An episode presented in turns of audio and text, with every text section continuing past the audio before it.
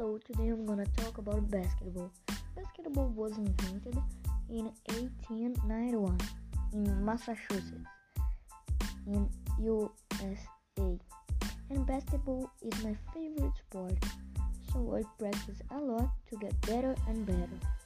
My favorite player in basketball is Donovan Mitchell. This basketball player plays on the Utah Jazz team. I really like this basketball player. And my dream is is enter in NBA and becomes a basketball player. So that's it and bye.